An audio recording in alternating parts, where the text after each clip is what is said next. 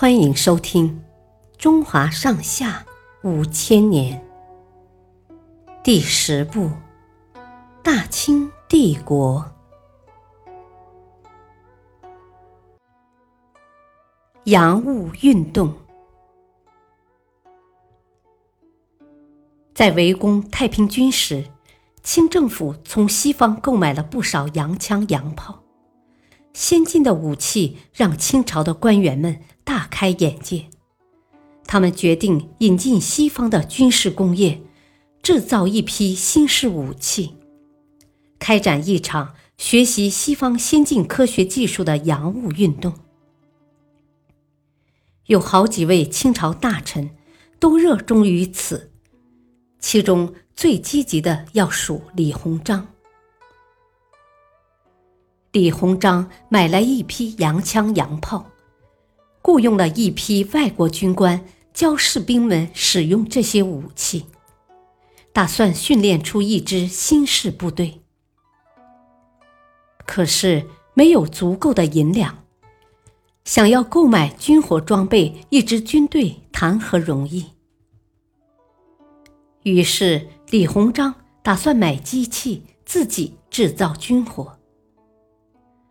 这时候，有个英国人马格里说：“我们会造军火，也会训练军队，愿意为李先生效劳。”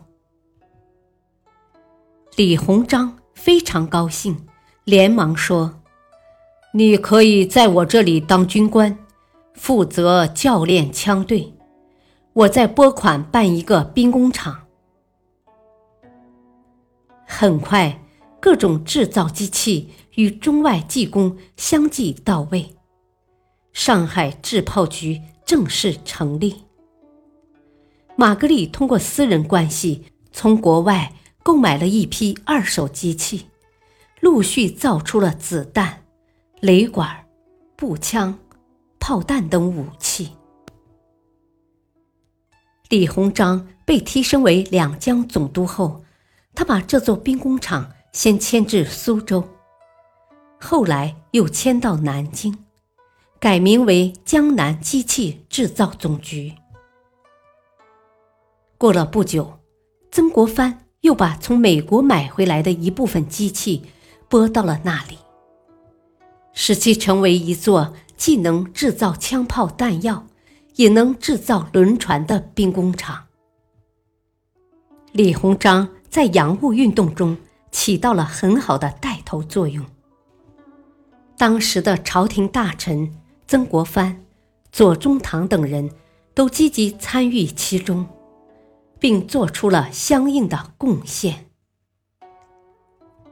感谢收听，下期播讲天津教案。敬请收听，再会。